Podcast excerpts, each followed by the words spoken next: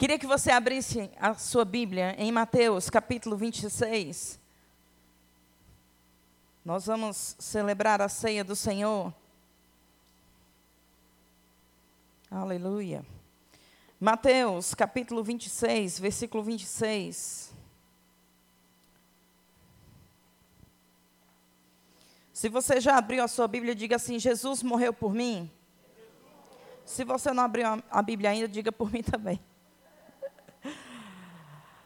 Mateus 26, 26 diz assim: Enquanto comiam, tomou Jesus um pão e, abençoando-o, partiu e o deu aos discípulos, dizendo: Tomai, comei, isto é o meu corpo.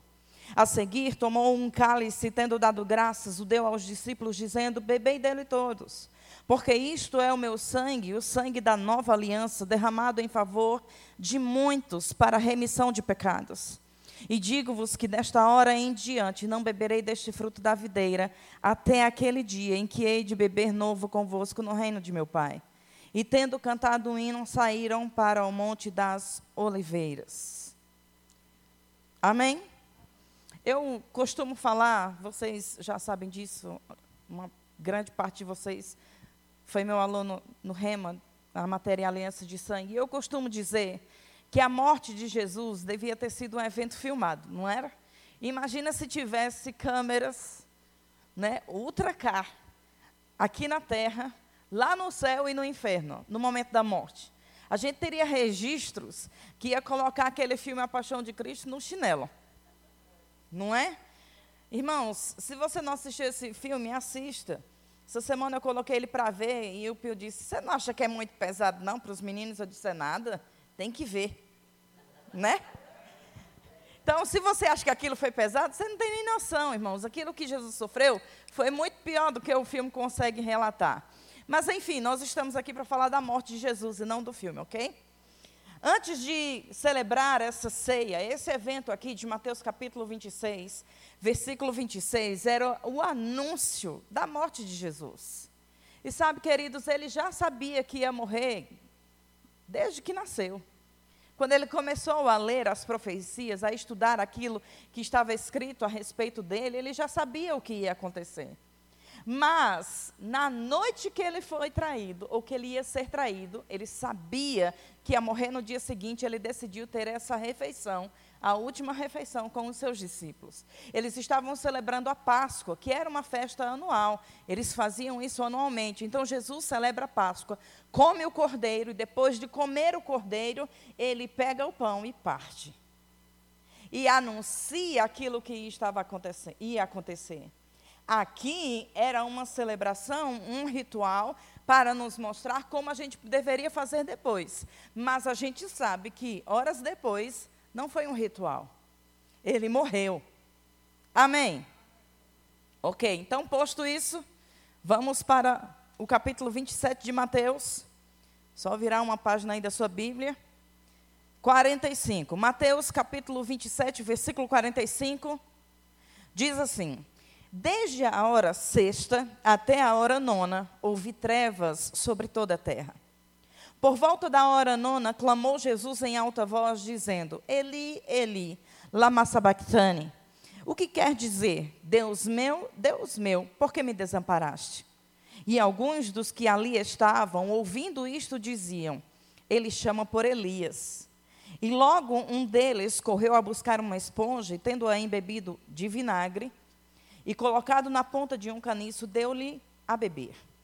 Os outros, porém, diziam: Deixa, vejamos se Elias vem salvá-lo. E Jesus, clamando outra vez com grande voz, entregou o Espírito. Eis que o véu do santuário se rasgou em duas partes, de alto a baixo. Tremeu a terra, fenderam-se as rochas. Abriram-se os sepulcros e muitos corpos de santos que dormiam ressuscitaram. E saindo dos sepulcros, depois da ressurreição de Jesus, entraram na Cidade Santa e apareceram a muitos. O centurião, os que com ele guardavam a Jesus, vendo o terremoto e tudo o que passava, e tudo o que se passava, ficaram possuídos de grande temor e disseram: Verdadeiramente, este era filho de Deus. Estavam ali muitas mulheres, observando de longe. Eram as que vinham seguindo a Jesus desde a Galileia para o servirem. Entre elas estavam Maria Madalena, Maria, mãe de Tiago e de José, e a mulher de Zebedeu. Aqui, o que está acontecendo? Jesus morre. Irmãos, a Bíblia diz que durante três horas, da hora sexta à hora nona, o sol escureceu.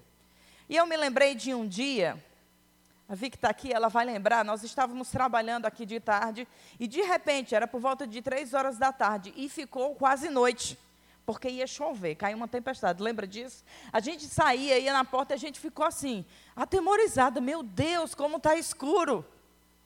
Agora imagina, era três horas da tarde. O sol escureceu completamente. É por isso que eu digo que deveria ter sido filmado. Mateus 26, Jesus anuncia a morte. Mateus 27, Jesus morre. Agora olha o que acontece. O sol escurece, Jesus é crucificado, fala que Deus o desamparou, depois entrega o seu espírito, e você sabe, ele falou várias frases. Na, enquanto estava crucificado, uma, de, uma delas foi: está consumado, entregou o seu espírito e morreu. Quando ele morre, o véu que fazia separação entre o santo lugar e o santo dos santos é rasgado de alto até abaixo, e os israelitas sabiam que aquilo significava que o acesso à presença estava liberado. A gente não tinha noção, mas os judeus sabiam. Amém? Depois, todo mundo que está morto ressuscita. Agora imagina as pessoas que tinham perdido pessoas, familiares, entes queridos, vendo aquilo, aquilo, aquelas pessoas ressuscitarem. Irmão, o fuzuê foi grande. Por outro lado, as pessoas que seguiam Jesus, que estavam ali, que esperavam que ele fosse salvá-lo de outra maneira, ao mesmo tempo que estavam maravilhados com tudo o que acontecia, tinha aquele pinguinho de dúvida, mas ele morreu, e agora? Ferrou.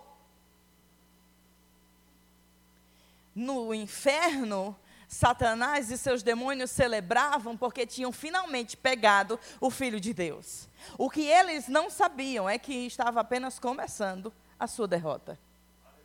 Eu fico imaginando a festa de Satanás no primeiro dia, quando Jesus entrou no inferno, né? Por, então, Jesus foi ao inferno, porque ele morreu como pecador, levando sobre si o meu pecado e o seu pecado. E pecador não entra no céu, vai para o inferno. Amém. Não é meu foco, eu não tenho tempo. Se você não conhece essa parte da, da Bíblia, faça o rema, você vai aprender sobre isso. E aí, eu imagino a alegria do inferno, irmão, vendo Jesus entrando lá como pecador. Ele não entrou como vencedor. Ele entrou como aquele que estava carregando o nosso pecado. E entenda, deixe-me colocar um equilíbrio. Eu não estou dizendo que Jesus foi pecador. Eu estou dizendo que ele se fez pecado por nós. E quando ele assume o nosso pecado, ele tem que pagar o preço por ele. Amém? No primeiro dia, o inferno estava em festa, mas no terceiro dia.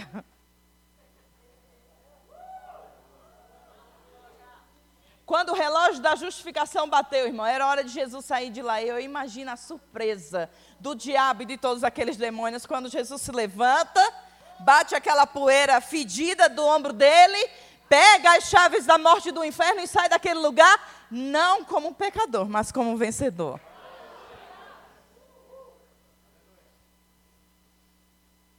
No primeiro dia estava Deus desse lado aqui no céu, irmãos. E pela primeira vez em toda a eternidade. Esses dias eu estava tentando explicar para o Petros o que era a eternidade. Aí eu falei, filho, olha, a eternidade é uma pessoa que nem tem princípios de dias, nem final do dia. Isso quer dizer que ele não nasce. Aí ele foi nessa linha outro dia e a tia falou que Jesus nasceu. Aí ele disse, mas você não disse que Deus não nasceu? Enfim, eu, depois eu expliquei direitinho para ele, ele conseguiu entender. Mas, irmãos, a gente, eu, eu citei esse exemplo porque a nossa mente humana, ela não consegue captar totalmente o, o conceito de eternidade. Mas Deus, por toda a eternidade, nunca, nunca, nunca tinha se separado de Jesus Cristo. Mas naquela ocasião, o nosso pecado que estava sobre ele fez separação entre Deus e seu filho. Ao ponto daquilo arrancar de Jesus um lamento. Deus meu, Deus meu, por que me abandonaste? Por que me desamparaste? E você sabe, Deus não tinha desamparado Jesus, mas o nosso pecado fazia separação. Pela primeira vez, Deus se vê separado do seu filho. E eu imagino, irmãos, permita-me colocar assim para você entender essa, esse quadro todo, que Deus ficou triste por ter ficado separado de Jesus. Mas ao terceiro dia, o inferno começou com festa e terminou com tristeza. O céu começou triste, mas terminou com alegria. E eu sei que né, os estudiosos da Bíblia, do hebraico, do grego, Deus não fica triste, irmão, é só uma colocação para a gente entender, tá bom? No terceiro dia, através do seu próprio sangue, Jesus sai do inferno, entra no céu diante do seu Pai, no Santo dos Santos Celestial, é o que a Bíblia diz e diz: Pai, não mais Deus, Pai, paguei, está resolvido. E aí, querido, na terra a gente vê no terceiro dia Maria à porta do sepulcro. Vai lá dentro, o corpo não está lá. Mestre, mestre, e olha para o jardineiro e diz: Foi você que pegou. Me diga onde você colocou para eu ir lá. Até que Jesus olha para ela e diz: Maria. Ah, queridos, olha, eu vou dizer uma coisa para você. Eu já ouvi muito a voz do Espírito Santo falando comigo, mas a voz de Jesus falando o seu nome deve ser uma coisa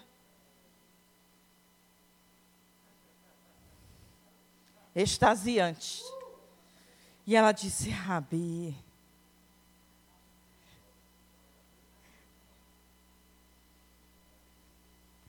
Você não acha que isso deveria ter sido filmado? Deveria. Quero te mostrar o que Paulo fala, e toda vez a gente lê esse texto, né, mas a gente vai ler de novo. 1 Coríntios capítulo 11, abra lá.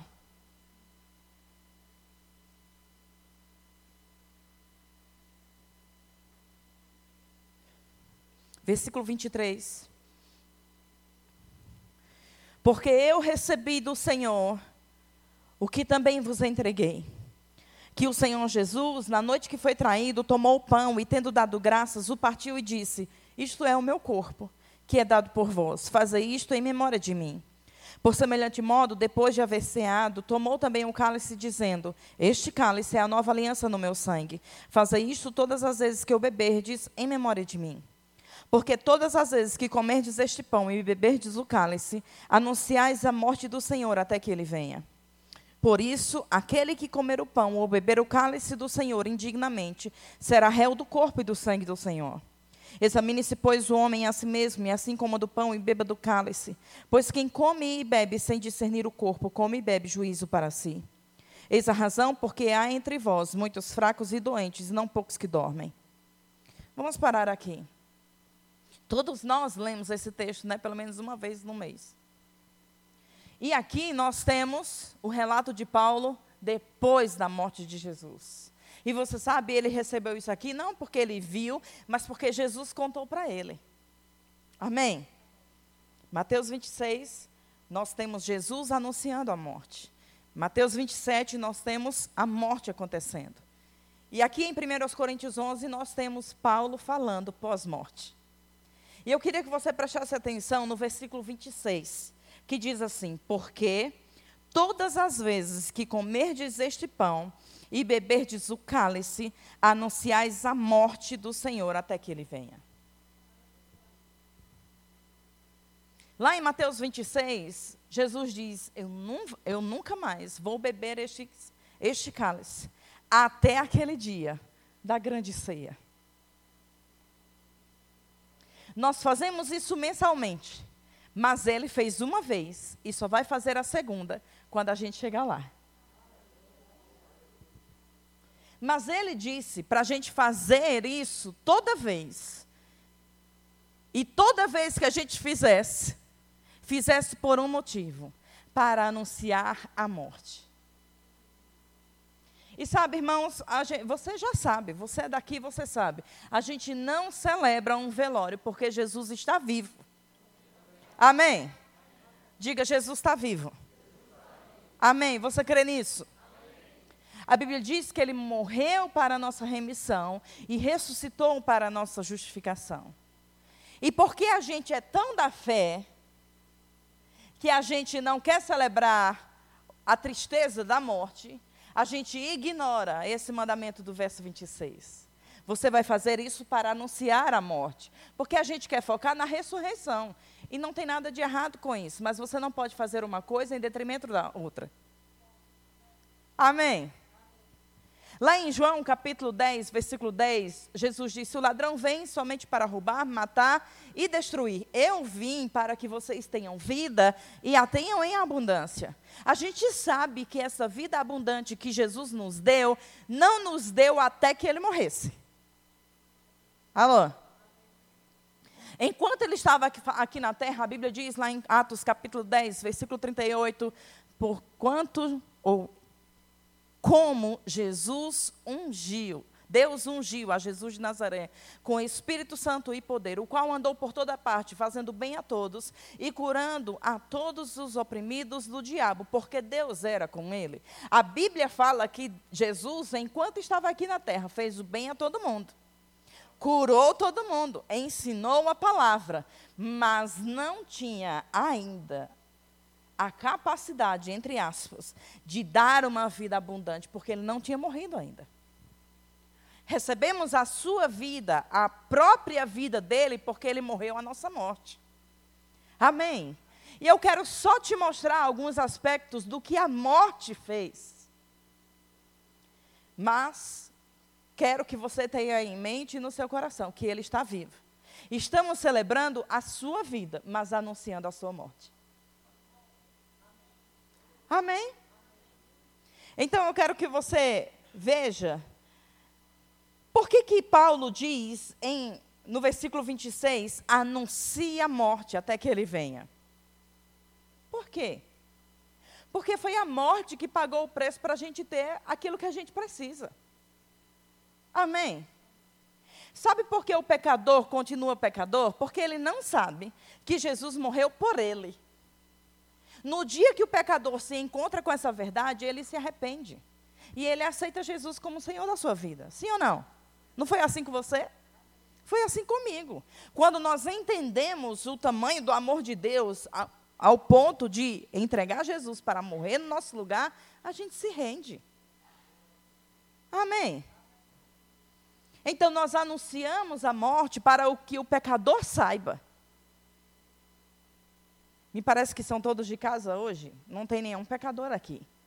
Mas se tivesse, ele hoje de manhã poderia ter a oportunidade, ele teria a oportunidade de conhecer o amor de Deus através da sua morte e confessar Jesus como seu Senhor. Anunciamos a morte para termos em mente, para nos lembrarmos, para trazer à nossa memória que foi por causa dela que temos o que precisamos. Aquele que não poupou nem mesmo seu próprio filho, antes por amor de nós o entregou por ventura, não nos daria juntamente com ele, de graça, todas as coisas? É por causa da morte que temos tudo o que precisamos. Diga: Jesus morreu, mas está vivo. Abra sua Bíblia lá em 1 Coríntios, você já está aí, capítulo 15.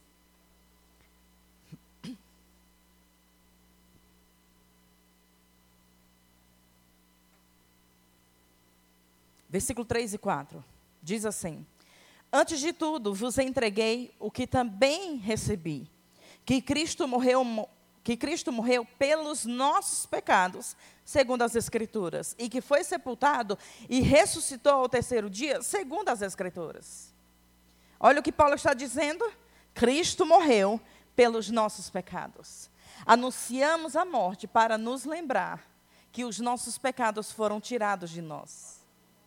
Então, toda vez que a tentação vier para vivermos uma vida pecaminosa, olhamos para a morte e nos lembramos: Ele morreu pelo meu pecado, para tirar de mim o meu pecado. Eu não preciso praticar esse pecado, porque ele morreu para me livrar disso. Diga, Jesus morreu pelo meu pecado. Isaías 53, esse aqui você já sabe de como, mas a gente vai ler assim mesmo. Isaías 53, versículo 4 e 5.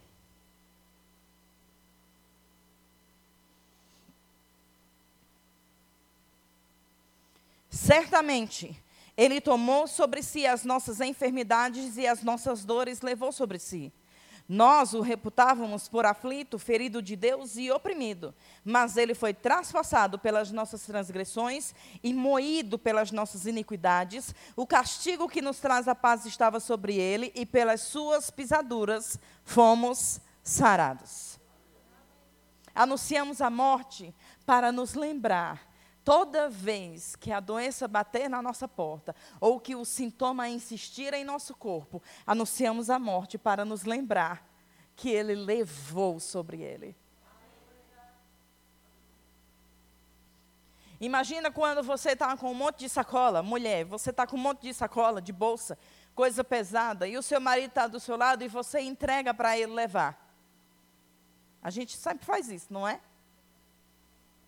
Se o Pio está levando as bolsas pesadas, as sacolas pesadas, eu não preciso carregar junto. Porque ele é homem, ele consegue levar.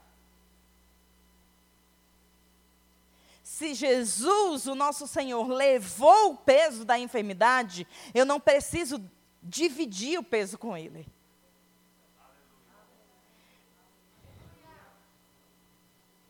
Posso sair eu, a Leila e o Pio para fazer compra, alguma coisa aí para o remo, para a igreja. Se está só nós duas, a gente divide o peso. Não é, Lê? Mas se tem o pio, ele leva sozinho. E por várias vezes eu digo, deixa Lê, ele leva.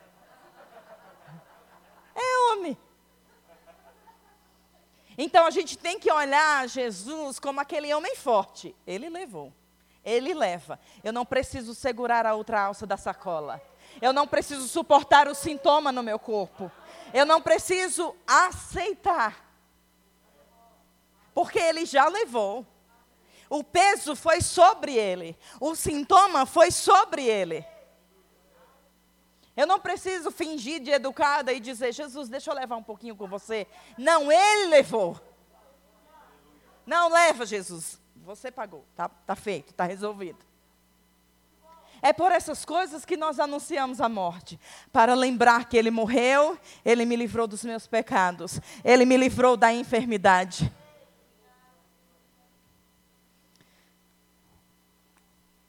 Segundo aos Coríntios, capítulo 8.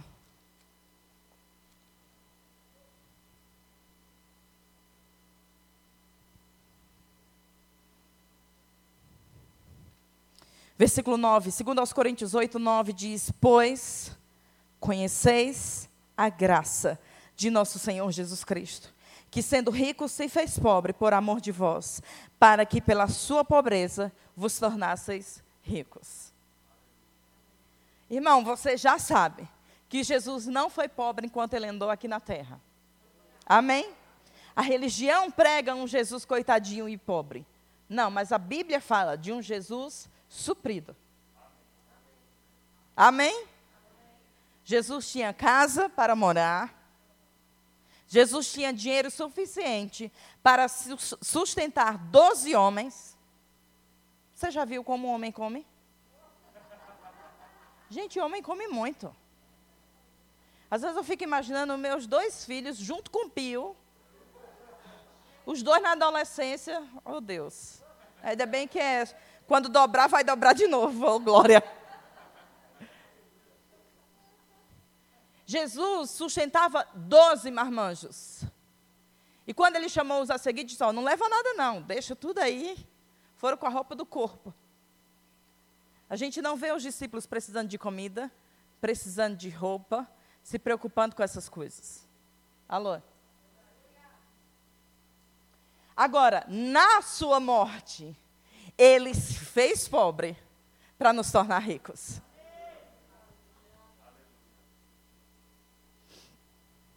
Foi a sua morte que garantiu a nossa entrada no céu. Amém, gente? Você crê nisso? Quando você morrer, você vai para onde? Vai para o céu, claro. Amém, Jesus. Nós cremos tanto nisso que qualquer pessoa que disser o contrário, a gente não acredita, não é? Quando eu morrer, eu vou para o céu. Ponto final, está resolvido. Por que, que a gente crê nisso tão ferrenhamente? Porque a gente sabe que foi a morte dele que comprou a nossa entrada lá. Não é porque a gente acha que é um crente bonzinho demais, a gente sabe que não é. Né? É por causa da morte dele. Mas a gente não tem o costume de aplicar a mesma fé que nós aplicamos à entrada nos céus para a cura do nosso corpo físico e para suprimento das nossas necessidades. Porque a gente acha que no meio do caminho aí, de alguma forma, isso depende da gente. A entrada no céu não, depende totalmente de Jesus. Mas a cura da minha enfermidade depende de mim. Depende. Tu não cura nenhum mosquito, criatura. Se não for por meio dele, usando o nome que está sobre todo nome, amém, gente? É por ele, totalmente por ele. A provisão também. É porque a gente tem um mau costume de se apoiar na força do nosso braço naquilo que a gente ganha mensalmente, no nosso salário.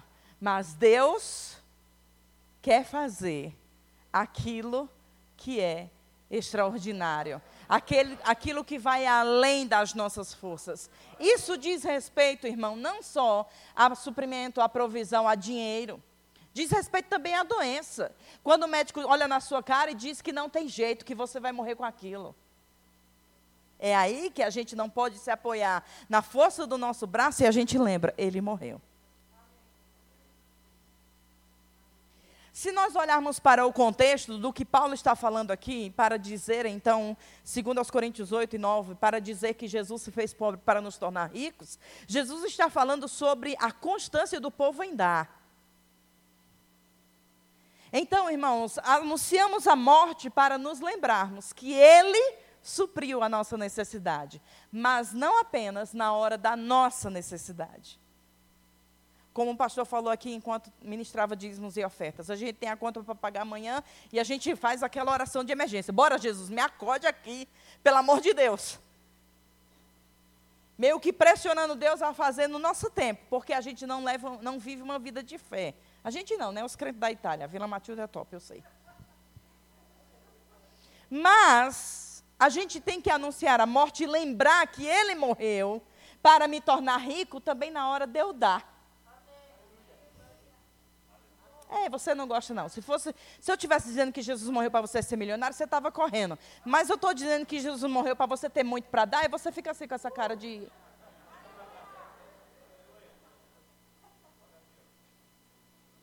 A gente só quer ter, irmão. Não, queira dar também. Eu vou dizer de novo o contexto do que Paulo estava falando aqui para a igreja da Macedônia era lembrem da constância, da sinceridade, do seu amor, de um empenho, de pegar junto comigo, sempre dando, mas sempre dando, se lembrando que ele morreu para vos tornar ricos. Então, anunciamos a morte para nos lembrar, eu tenho entrada franca no céu. Anunciamos a morte para me lembrar, a meu corpo foi curado, porque ele levou toda dor, toda enfermidade. Eu não preciso sustentar ou, ou dividir o peso com Ele. E para me lembrar, Ele morreu para me fazer rica. Não somente na hora de, de confessar que eu sou rica, para pagar as minhas contas e suprir as minhas necessidades, mas para me lembrar também, eu sou rica, eu posso dar. Mesmo que eu dê todo o dinheiro que tenho na minha bolsa, eu não vou ficar sem, porque Ele morreu para me tornar rica. Então o rico nunca está sem dinheiro, irmão. Ih, Verusca, mas olha, tem dia que eu, hoje mesmo estou liso. Não tem um real na carteira, não importa. Existe uma grande diferença entre ser e ter. Talvez você não tenha um real hoje na sua carteira, mas você é rico e isso é o que importa. Da mesma forma que você pode ter até algum sintoma no seu corpo físico, mas você é curado e é isso que importa. O que você é em Cristo está acima do que você tem hoje. Então, o fato de você ser rico está acima do você não ter dinheiro nenhum hoje. O fato de você ser curado está acima de você ter algum sintoma agora. Quando celebramos a ceia, na consciência de que ele morreu por estas coisas, nós podemos extrair poder dessa mesa e resolver aquilo que precisa ser resolvido.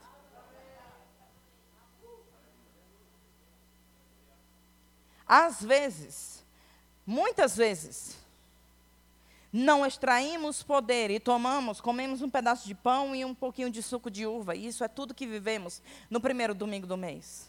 Por quê? Porque fazemos de qualquer jeito. A gente vem para a igreja, está aqui, já que você veio de manhã, está pensando no almoço, o que é que eu vou comer depois? Foi exatamente isso que Paulo repreendeu. Vocês se juntam e comem todo mundo alvoroçado com medo de ficar sem. Tem gente ficando sem. Bora ter, vamos pôr uma ordem aqui? Coma em casa antes de vir. O que Paulo estava querendo dizer, irmão, fazer ali na igreja de Coríntios, era uma distinção entre aquilo que era refeição natural em casa e a celebração da ceia. Isso aqui não é para matar a fome, você sabe, né? Não mata um pedacinho de pão. Isso aqui não é algo natural. Comer, come em casa, come depois. Vai na casa do irmão e come, amém.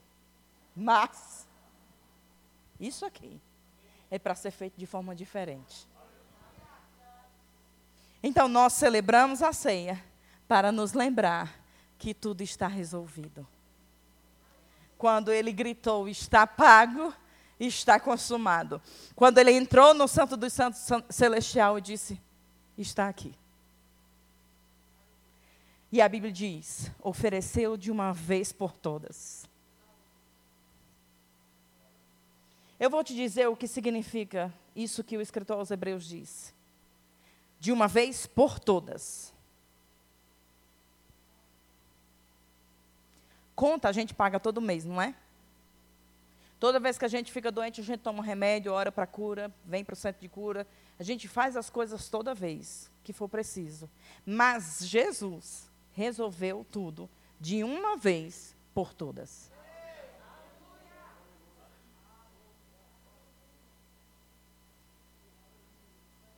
De uma vez por todas. Uma só vez e nunca mais, irmão. Nunca mais ele vai morrer de novo, porque a sua morte foi suficiente para curar essa enfermidade que está afligindo seu corpo para te levar para o céu, independente da sua história, até conhecer Jesus. Para suprir qualquer necessidade que seja, por mais alta que seja. Por mais alta que seja. Eu sei, irmãos, num público como esse, nós temos níveis diferentes de fé e de vida também, não é? Talvez tenha, tenha alguém aqui com dor de cabeça e crendo para dor de cabeça passar, até está irritando com a minha voz gasguita, né? Ai, que menina para gritar. Mas, talvez esteja alguém do seu lado sentado, tentando superar um câncer, um tumor. Jesus morreu de uma vez por todas para resolver a dor de cabeça e o câncer, a AIDS, o Covid, qualquer praga miserável que o diabo inventar, Jesus morreu de uma vez por todas. Onde está a morte, a tua vitória? Jesus morreu para a gente não precisar morrer. Sabe, irmãos, eu sei que alguns de nós vamos morrer até ele voltar, não é? Tomara que seja você e não eu, porque eu quero ser arrebatada. Não, brincadeira. Mas.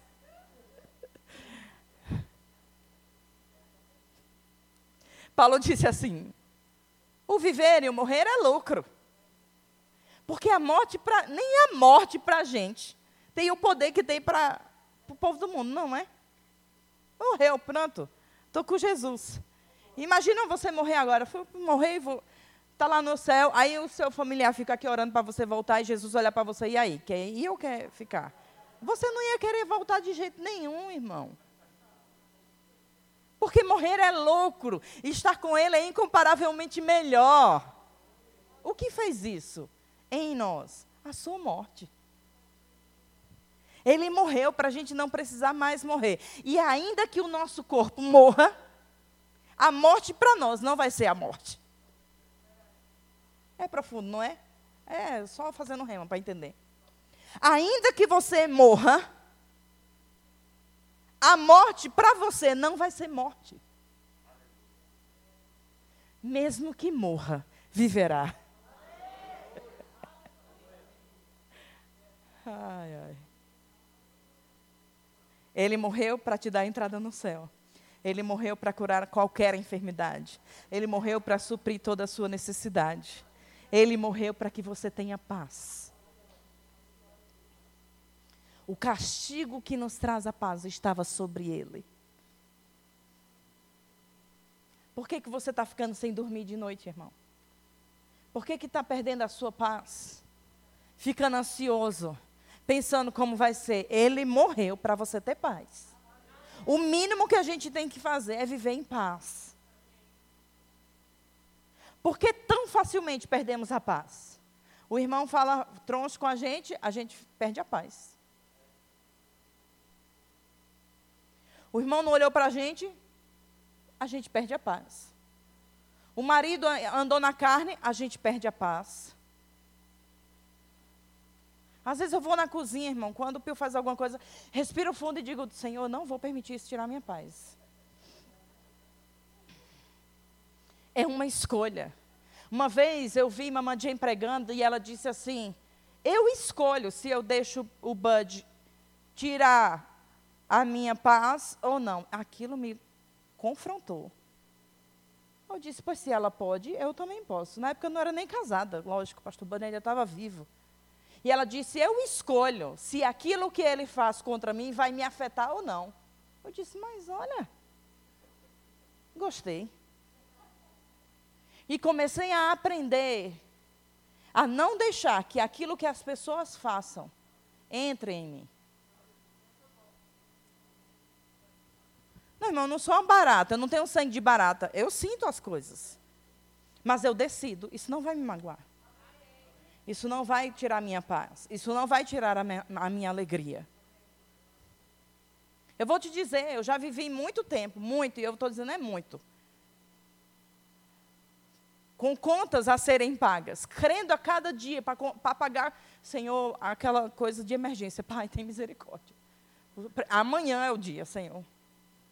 E sabe, Deus é tão misericordioso que Deus já se manifestou tanto. Sempre eu era suprida.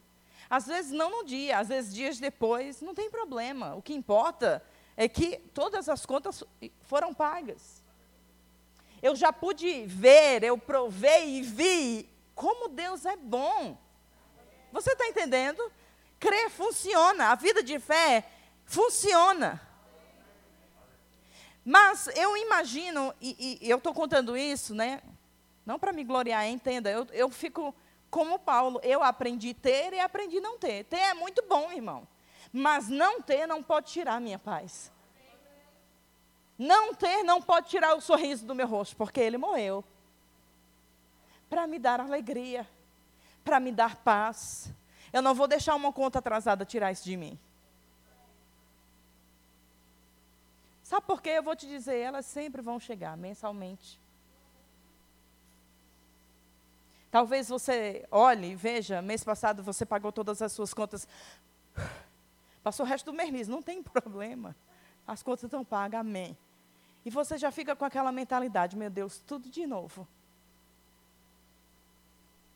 E eu me lembrei do que pastor Marcelo Carvalho pregou aqui no nosso aniversário da igreja de 15 anos.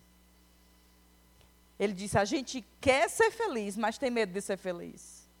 Quando está vivendo um momento de alegria, já pensa, e amanhã? Quando eu era criança, adolescente, né? E a gente estava rindo em casa, minha mãe sempre dizia isso, vai ter uma raiva grande, está rindo muito. Olha a coisa do cão.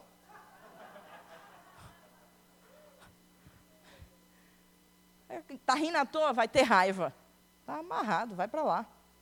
A gente tem aquele momento de alegria esperando um momento de tristeza. Mas que tal a gente olhar para a cruz e entender que ele morreu para nos dar alegria? Por que, que você acha que Deus tem prazer na nossa prosperidade? Que Ele gosta de ver a gente alegre. Ou você já viu um, pró, um próspero triste? Não, já vi rico triste. Mas próspero triste, não.